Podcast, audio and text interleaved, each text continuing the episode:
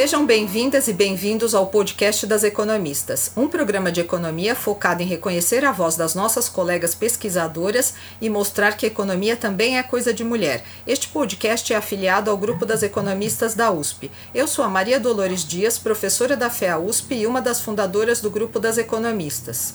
E eu sou a Paula Pereira, professora da FEA USP e também uma das fundadoras do grupo das economistas. Hoje temos mais um episódio da série de conversas em que vamos destacar as contribuições inovadoras de economistas pioneiras, não apenas para reconhecer o importante trabalho que fizeram, mas também para compartilhar suas trajetórias inspiradoras. E temos a honra de conversar com a professora Ana Maria Bianchi, que apesar de não ser economista, né, é socióloga, ela foi professora do Departamento de Economia da FEA USP durante mais de 40 anos, sendo uma das grandes referências e com inúmeras contribuições marcantes na área de metodologia da economia e de história do pensamento econômico. E ela teve importante papel como coordenadora da área de economia da CAPES também. Para saber o que ela anda fazendo, vocês podem consultar o seu currículo Lattes. Ana, você tem uma carreira fantástica e é assim para a gente uma honra ter você aqui com a gente para a gente poder conhecer um pouco mais, né, sobre você, sobre as suas escolhas e assim como eu mencionei já anteriormente, a, toda a sua formação foi na área de ciências sociais, especialmente na sociologia. Como é que foi esse processo e a decisão de trabalhar em um departamento de economia e trabalhar com economistas? Bom, primeiro, ah, boa tarde a todos, a vocês. O convite foi uma grata surpresa. Eu estou muito feliz em ter entrevistada por duas ex-alunas, Dolores Montoya e Paula Pereira que foram brilhantes e que têm uma trajetória uh, profissional destacada que eu, como eu tenho podido observar à distância. Eu me preparei para estar aqui hoje ouvindo várias das entrevistas desse podcast e eu fiquei honrada de tá, estar na companhia de economistas como a Deirdre McCloskey, que é minha bibliografia dos cursos de metodologia econômica, e da Lenina Pomeranski, minha, nossa colega e amiga pessoal. Eu também cito nomes da geração mais jovem, em cuja companhia eu estarei, como a Adriana Amado, que segura as nossas pontas na CAPES, e eu sei que isso não é fácil, ela faz isso com determinação e competência, e a Ana Fava, cuja pesquisa sobre mulheres na política especialmente sobre mulheres na gestão da saúde, tão atual, é interessante, bastante interessante e pertinente. Bom, aí volta diretamente sobre a sua pergunta. Eu e as minhas circunstâncias, como diria Ortega y Gasset, que são também as circunstâncias de outras mulheres que vocês já entrevistaram e ainda entrevistarão. Minha formação original, como você eh, mencionou, Dolores, é na área de ciências sociais. Por quê? Era o que me atraía aos 17 anos, principalmente porque eu queria mudar o mundo, uh, acabar com a miséria, dar voz às pessoas que não eram ouvidas. Eu devo confessar que eu desisti. Hoje as minhas aspirações são bem mais modestas, eu sou menos incendiária e mais bombeira. Uma virtude que eu vejo nessas entrevistas é que o entrevistado é levado a combinar os aspectos, as dimensões pessoal e profissional da sua carreira, da sua, do seu percurso. Então, foi importante constatar uma coisa que eu já intuía, que para várias das entrevistadas, a opção por um curso de economia foi um, um acidente de trajetória né, mais do que uma decisão plenamente consciente. E comigo foi um pouco assim também. Meu curso de economia na PUC de São Paulo, onde estudei, onde fiz a graduação, foi bom. E uh, melhor que os da USP naquela época, curiosamente. E também eu tive bons cursos de estatística. E, diferentemente da maioria dos meus colegas, eu não tinha preconceitos em relação às disciplinas que exigiam mais matemática. Né? E, então, isso para mim facilitou a minha, a minha, o meu deslocamento para a economia. Então, eu vim das ciências sociais e virei professora do curso de economia da fé por circunstâncias. Então, não foi simples uma decisão independente, autônoma, mas eu me vi numa encruzilhada onde eu tinha que optar entre a fé e o Departamento de Sociologia da Faculdade de Filosofia da USP, para qual também fui admitida, fiz uh, uma seleção e fui admitida no mesmo momento. Eu escolhi a economia porque, como eu já estava envolvida em pesquisas da FIP, naquele tempo, que, que era IP naquele tempo, essa escolha fazia todo sentido. Eu demorei um pouco para terminar meu contrato, para ter meu contrato uh, como professor efetivado, porque naqueles anos de 1970, os processos eram examinados por seis órgãos de segurança diferentes na USP, os processos de ingresso na USP. E eles acabaram implicando com algumas das coisas que eu tinha feito durante a graduação, e aí demorou um pouco a minha aprovação, mas finalmente eu fui aprovada para entrar na, na FEA. Ah, naquela época entrava-se na FEA, acho importante reconstituir um pouco esse passado, de baseada, quer dizer, não havia concurso individual como aqueles a que vocês e várias outras pessoas foram submetidas. Então eu tive uma formação polivalente, que foi ao mesmo tempo causa e consequência de uma vocação pessoal. Eu sempre gostei de transitar entre áreas do conhecimento e eu sempre tive uma personalidade flexível o suficiente para permitir isso. Eu cultivava uma certa, um certo ecletismo intelectual, né? Eu gosto de entender os vários lados de uma questão, mesmo que isso crie o risco de me colocar em cima do muro é, paciência, né? Eu prefiro aquela o muro do que aquela velha opinião formada sobretudo, como diz o poeta. Mas o indicador dessa trajetória, que é um pouco errática, é, uma curiosidade, é que eu estou é, atualmente empenhada em fazer cursos sobre a escrita de textos de ficção. Né? Em geral, memórias de infância que eu tenho gostado de recuperar. Bom, na vida temos seguramente, né, como vocês sabem, aquilo que certos economistas historiadores chamam de dependência de trajetória, path dependence. É, então, diante de, das encruzilhadas com, em que nós nos vemos, a gente acaba por enveredar, escolher um caminho. E o percurso seguinte decorre dessa opção, que é até certo ponto fortuita. É, essa capacidade de transitar entre áreas é resultado de um certo tipo de personalidade, como eu disse, mas também de uma decisão consciente de respeitar a diversidade né, em suas várias dimensões. Eu devo isso muito ao meu orientador, professor José Pastore, que sempre me inspirou. Às vezes eu sou levada a optar, a, a, a trilhar né, um caminho que eu não tinha decidido conscientemente enveredar. O meu caso recente, uma pesquisa que eu fiz nos últimos tempos foi sobre a economia das profissões, né? uma pesquisa da FIP, patrocinada pelo Ministério do Trabalho. Esse tipo de escolha, ela brota da necessidade de complementar a renda, é claro, mas uh, não, não me força, jamais me forçaria, porque eu não aceitaria isso, numa direção que eu não indesejava, né?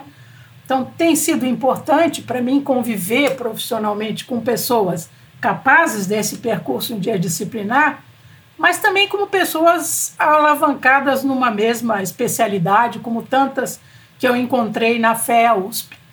Bom, eh, dito isso, acho também importante dizer, ainda nos preliminares, que eu não me senti discriminada durante a minha carreira na FEA USP não me senti discriminada. E por quê? São muitos os motivos possíveis. Talvez eu não perceba uma, uh, uma possível discriminação, a primeira hipótese.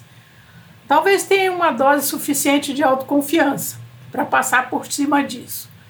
E talvez porque, eu acho que essa é uma, uma alternativa forte, porque o feminismo estivesse, na época que eu entrei na fé, que eu comecei na fé, o feminismo estivesse nos seus primeiros tempos aqui no Brasil e tivesse uh, abraçado uma via radical, mais radical, que acabou dando com os burros na água, por assim dizer. Então, na época em que eu ingressei na fé, seu ambiente era predominantemente masculino, seja no corpo docente, seja no corpo discente. Hoje não é assim, pelo que eu tenho ouvido uh, o pessoal falar, vocês mesmos, pelo menos entre os professores. É uma conquista feminina? Em parte, mas acho que existe uma explicação mais, mais uh, pé no chão. Tem a ver com o salário, que afugentou o segmento dos homens, que tem mais facilidade para se movimentar no mercado de trabalho. É uma hipótese, depois a gente pode conversar uh, melhor sobre ela, se for o caso. Então, é mais ou menos isso que eu tinha a dizer sobre a meu, minha trajetória das ciências sociais para a economia. Muito interessante, Ana, a sua trajetória, né? A sua motivação inicial aí de estudar ciências sociais. Obrigada por, por compartilhar. E o, e o respeito à diversidade, né? Que é, que é algo bastante interessante também. A gente queria entrar um pouquinho agora na sua área de pesquisa, né? De metodologia na economia. E uma vez a gente ouviu você é, falar, né, na, na FEA que a história da metodologia eh, da economia se confunde com a história dos encontros da AMPEC. Você podia contar um pouquinho mais para a gente o que, que você quis dizer com essa frase, qual que é a importância da área e também do pluralismo dentro da AMPEC? Com prazer.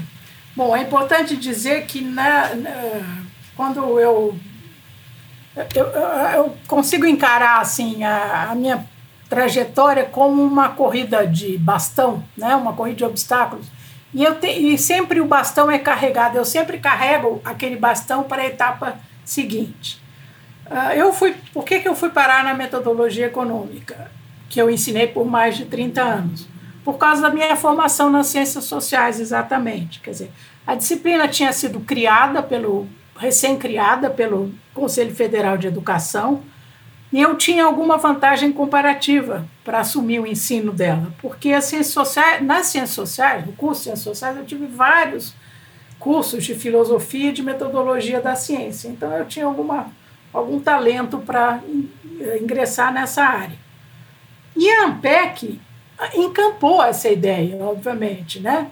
E o curso de metodologia econômica da USP, que no primeiro ano foi lecionado pelo Pércio Arida, no ano seguinte eu já assumi, acabou orientando o programa uh, e a bibliografia desse, dessa mesma disciplina que foram adotados em várias graduações de economia no Brasil.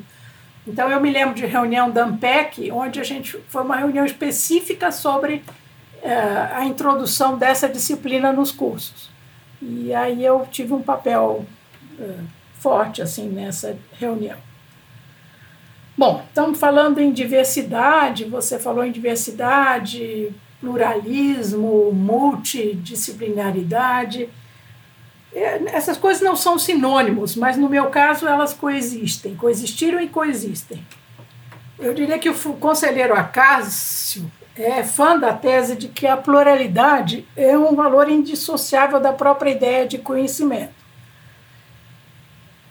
Mas, para tornar a coisa menos uh, banal, vamos, eu posso acrescentar que pluralismo não é anarquismo.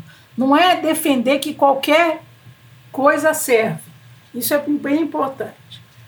Pois bem, nas minhas andanças pelo terreno da metodologia econômica, que pautaram minha uh, caminhada posterior no, no, na história do pensamento econômico, na HPE, eu considero uh, que uh, um dos textos que melhor expressa o meu gosto pelo pluralismo é um que se chama Muitos Métodos é o Método, que foi publicado na revista de Economia Política.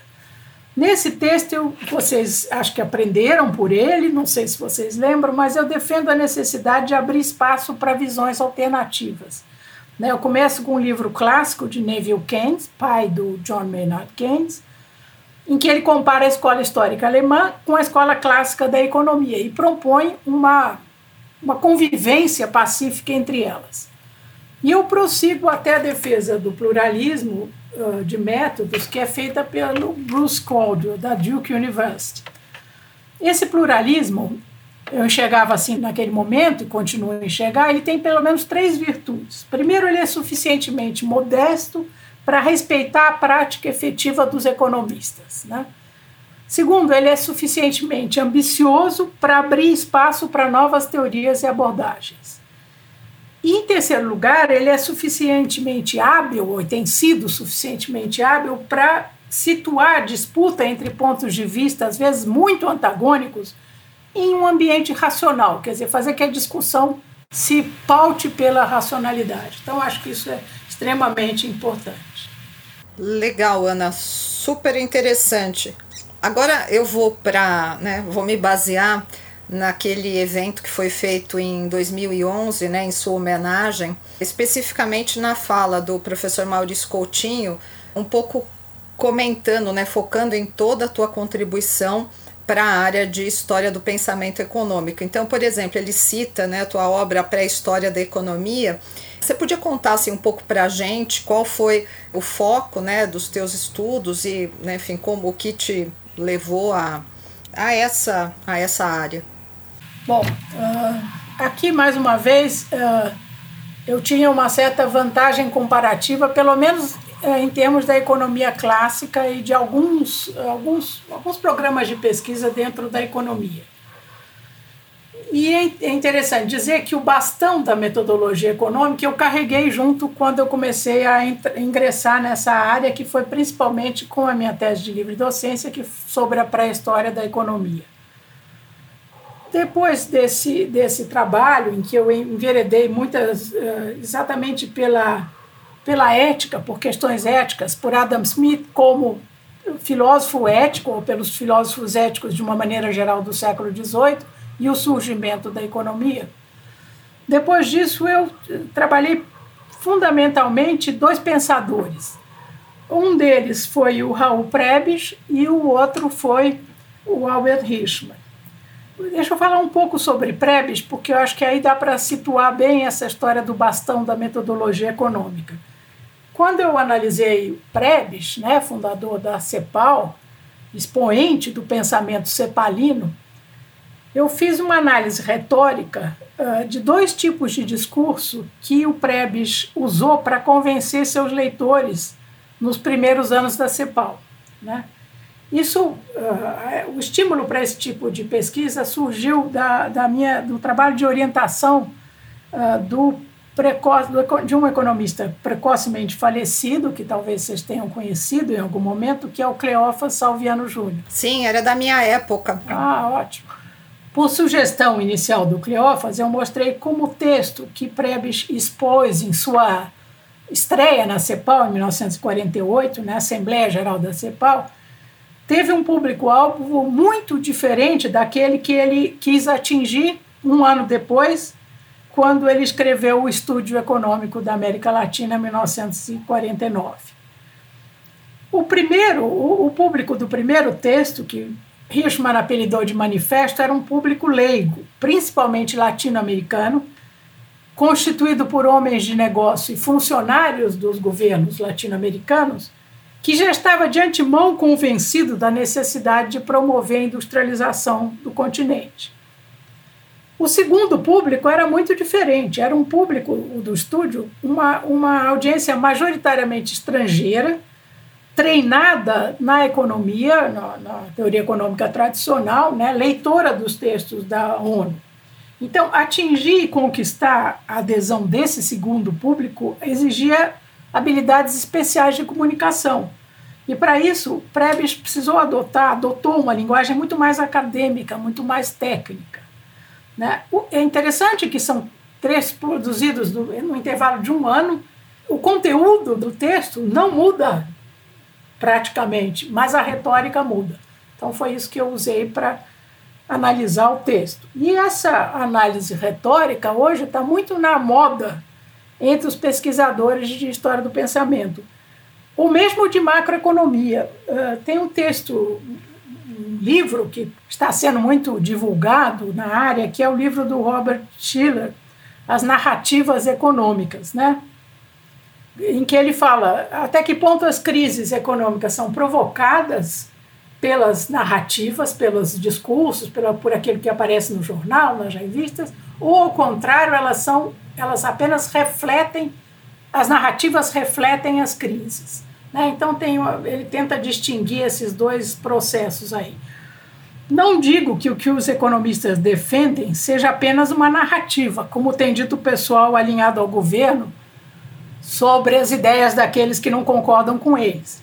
Mas eu digo que é também uma narrativa, e isso é uma maneira de chegar num texto qualquer. Com quem que o autor está falando? Com quem ele está disputando intelectualmente, coisas desse tipo. E eu acho importante dizer que mergulhar no campo da HPE dá ao economista, uma, ao pesquisador em geral, uma perspectiva e estimula seu pensamento crítico. Né? Eu senti isso na minha breve pesquisa sobre Keynes e também na minha pesquisa sobre Albert Hirschman, onde eu usei um pouco de sociologia do conhecimento também. Então, é mais ou menos isso que eu tinha a dizer sobre a HPE. Legal, Ana. Eu acho que a gente, no fundo, acaba usando né, de narrativas em, em todas as áreas da economia, né? Até para a gente hoje fazer um artigo empírico, a gente precisa ter uma boa narrativa para os nossos resultados, senão a gente não consegue atingir aí nossos leitores. Sem dúvida. E a gente queria, falando de diversidade novamente, é, você também começou a pesquisar sobre economia comportamental, que é uma, uma área que nasceu da diversidade, né, da, da junção aí de outras áreas, né, da economia, da psicologia e do comportamento questionador aí da maximização. Conta pra gente um pouquinho como é que surgiu o, interesse seu nessa área, é, se você encontra algum problema metodológico também na economia comportamental. Com certeza, inúmeros problemas. Mas como é que surgiu essa área de esse interesse pela pesquisa em economia comportamental? Na verdade, eu sempre gostei de discutir desde o curso de sociologia econômica que eu dei durante muitos anos. Eu sempre gostei de discutir a ideia de racionalidade econômica, o, o personagem homem econômico. Isso sempre foi uma coisa importante para mim sempre também tinha críticas em relação aos pressupostos psicológicos da economia, que são minimalistas, né? E isso, portanto, é uma, uma preocupação, um interesse que me acompanhou a vida toda. Mas eu só vinha mergulhar na área nos últimos dez anos, por incentivo de ex-alunas e hoje pesquisadoras, como a Roberta Muramatsu e a Flávia Ávila. A Flávia tem mostrado muita capacidade de mobilizar iniciativas capazes de trazer pesquisa comportamental para as condições brasileiras. E já com a Roberta, em várias direções, né? Já com a Roberta Muramatsu, que foi minha orientanda de mestrado na USP, eu tenho escrito vários textos. Ela me puxa para escrever uh, sobre a pesquisa que temos acompanhado principalmente fora do Brasil. Então, três dos nossos últimos textos, dois dos quais estão publicados na revista de Economia Política e na Economia, na revista Economia da UFMG, se debruçam sobre o problema da corrupção. Então, nós partimos de uma crítica à abordagem tradicional né, sobre o assunto, que se apoia na teoria da escolha racional, de um lado, né, baseada em análise custo-benefício, e, do outro lado, ah, na natureza transacional da corrupção, apoiada no modelo do agente principal.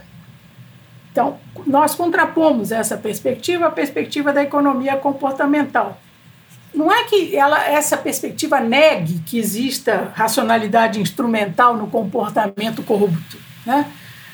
mas, eh, sobretudo, quando esse comportamento corrupto adquire uma dimensão sistêmica, como tem adquirido em vários países do mundo, inclusive eh, no Brasil. Né?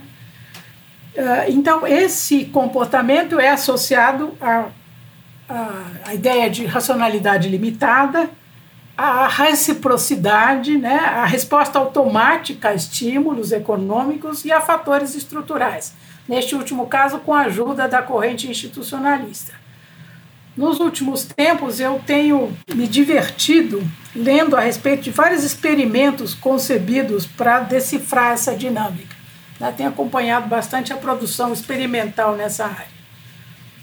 E a, a, nossa conjectura é que a economia comportamental tem se aproximado cada vez mais da neurociência e da ciência comportamental em geral, né? Mas aí eu tenho consciência das minhas limitações, eu fui uma péssima aluna de biologia e, e eu não, não enveredaria por esse caminho, não, não é realmente a minha praia. É, mas é uma área muito interessante. Né? E assim, os próprios eventos né, que, que vocês promoveram, assim, acho que despertam muito interesse em geral, né, entre os nossos alunos e mesmo entre colegas, né, porque eu gostei muito. E eu vou, na verdade, agora voltar um pouquinho, né, para a sua área mais tradicional, né, que no artigo é, intitulado Reflexões sobre o Passado, Especulações sobre o Futuro da Metodologia Econômica, que foi inclusive baseado na aula magna né, que você proferiu no encontro da AMPEC de 2010, tem uma série de reflexões, é um texto muito, muito interessante, mas você faz uma série de, de reflexões em geral né, sobre o futuro da ciência econômica. É, olhando agora, né, a gente está falando ali né, de é, de 12 anos, é, olhando agora, o que você acha que né, permaneceu, você mudou de ideia e o que você vê para o futuro? Tá ótimo. Eu uh, queria fazer uma pequena digressão antes de entrar diretamente na resposta à sua pergunta. Nos meus estudos, aí, naquilo que eu publiquei a respeito de metodologia econômica, eu uh, fins críticas né, à, formalização excessiva que a teoria econômica uh, me pareceu excessiva da teoria econômica durante um certo período, no final do século XX, vamos dizer assim. Mas não porque a matemática em si me incomode ou me incomodasse, não por causa das barreiras à entrada que a matemática coloca para pessoas com meu tipo de formação eu sempre tive atenta a esse tipo de armadilha, não dizer, não é porque eu não sei, é que a coisa não vai. Mas a minha crítica era que, como linguagem, a matemática estava exorbitando das suas funções de ferramenta, né? assumindo um domínio superior àquele que seria razoável e desviando a economia da sua vocação histórica que era aplicada. Então, assim, estatística, lidar com dados primários e secundários, experimentais e não experimentais sempre me atraíram, na, seja na economia, seja em geral nas ciências sociais. Eu vejo realmente a economia como uma boa ferramenta para entender o mundo em que nós vivemos, como vocês dizem na introdução do podcast. Combater os problemas, tornar esse mundo mais humano. Eu gostei, por exemplo, de ouvir economistas como a Chris Smith, né, que é secretária de Economia do Estado de Goiás, falar da sua campanha para enfrentar o problema da pobreza menstrual. Eu gosto quando fico sabendo das pesquisas da Paula Pereira sobre taxas de carbono, por exemplo, que eu acompanho de longe, e das pesquisas que a Dolores faz sobre saúde e aposentadoria. Eu acho extremamente importante esse negócio de lidar com dados, uh, ter realismo nas pesquisas. Né? Então, isso é de uma. Uh, é uma introdução à, à resposta propriamente dita a respeito desse artigo, que vocês mencionam que é de 2010. É, bom, então, a resposta mais simples é: nada mudou. Nada mudou nas minhas uh, reflexões, naquilo que eu penso a respeito do assunto. Quer dizer, eu continuo achando que não existe um kit metodologia na prateleira pronto para ser adotado em qualquer em relação a qualquer programa de pesquisa uh, na área. Não existe um algoritmo que me garanta a escolha da melhor teoria. Uh, como eu via, sempre vi o metodólogo, ele não é guardião da ciência, ele não é hábito supremo da verdade, né, da qualidade da ciência. Estudar metodologia, e o que eu faço com muito prazer, não ensina como se deve fazer economia, mas apenas o que significa ser economista, o que, é que tem que se preocupar. Né? Não tem sentido pensar numa metodologia baseada em eh, regras fixas a serem eh, universalmente aceitas. Então, apesar da boa vontade da energia dos heterodoxos, com os quais eu me dou muito bem, Feliz ou infelizmente, eu não acredito que se possa antecipar uma mudança paradigmática, uma, uma espécie de revolução científica na economia. Eu já cheguei a escrever sobre isso, mas nesse ponto eu mudei de ideia. Em 2010 eu já estava com essa ideia mais fechada. Quer dizer, a minha visão atual é otimista. Eu encontrei um texto muito bacana a respeito disso no texto que o Colander escreveu com, com alguns discípulos, chamado The Changing Face of Mainstream Economics. Está aí disponível para quem quiser ler. Eu acho, uh, achava já em 2010 e ainda acho que a economia tem sido capaz de incorporar programas de pesquisa inovadores que surgiram nas suas fronteiras e até ressuscitar boas ideias do passado, como a dos velhos institucionalistas. Então, acho que são campos de pesquisa promissores, como a economia da complexidade, a economia comportamental e a economia ambiental, que convivem hoje com o núcleo rígido da área. Dizer, existe um, um afastamento progressivo, e eu acho que isso é bom, em relação àquela à tal santíssima trindade da racionalidade, do equilíbrio, do egoísmo. Né?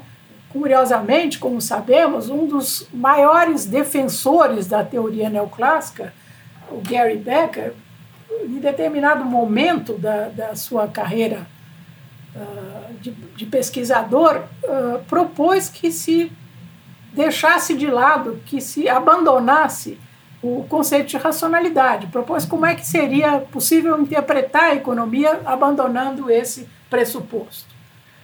E uma outra previsão que eu fiz naquela época, que eu acho ainda fazer sentido, é que não haverá no futuro, né, não estou vendo no futuro próximo, um campo único de conhecimento, um corpo único de conhecimento a que a gente possa chamar de economia. Quer dizer, os programas de pesquisa nessa área estão se diversificando e estão conquistando sua autonomia, né? seja em termos dos fenômenos que ele se propõe a, a estudar e a tratar, a propor soluções, seja em termos dos seus próprios pressupostos. Isso em si não é bom nem ruim, eu acho que simplesmente é. É assim tem sido. Né? Então, mais ou menos isso que eu tenho a dizer para responder a pergunta de vocês.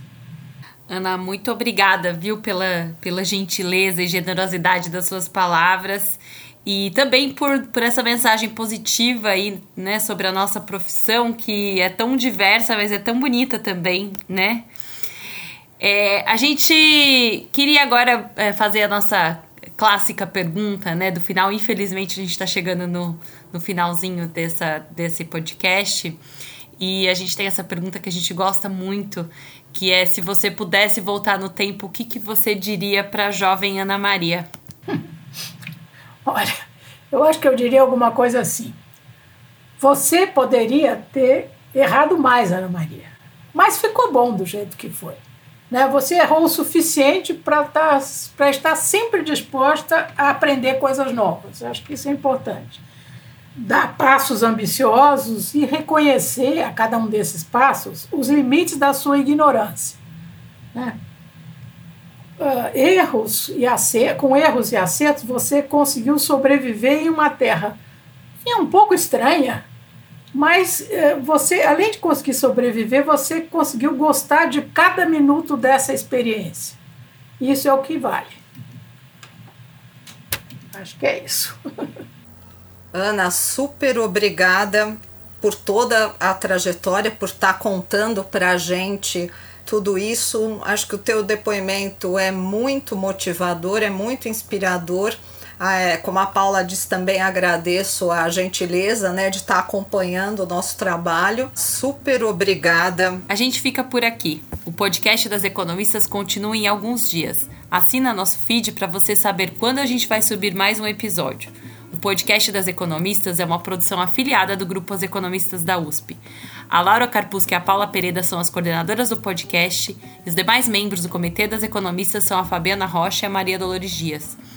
Nosso produtor de som é o Fernando Iani, nossa cantora é a Flávia Albano e o trompetista Alan Marques. Nossa designer é a Tata Amato. Nossa entrevistada de hoje foi a Ana Maria Bianchi. Muito obrigada e até o próximo podcast das economistas. Assina nosso feed.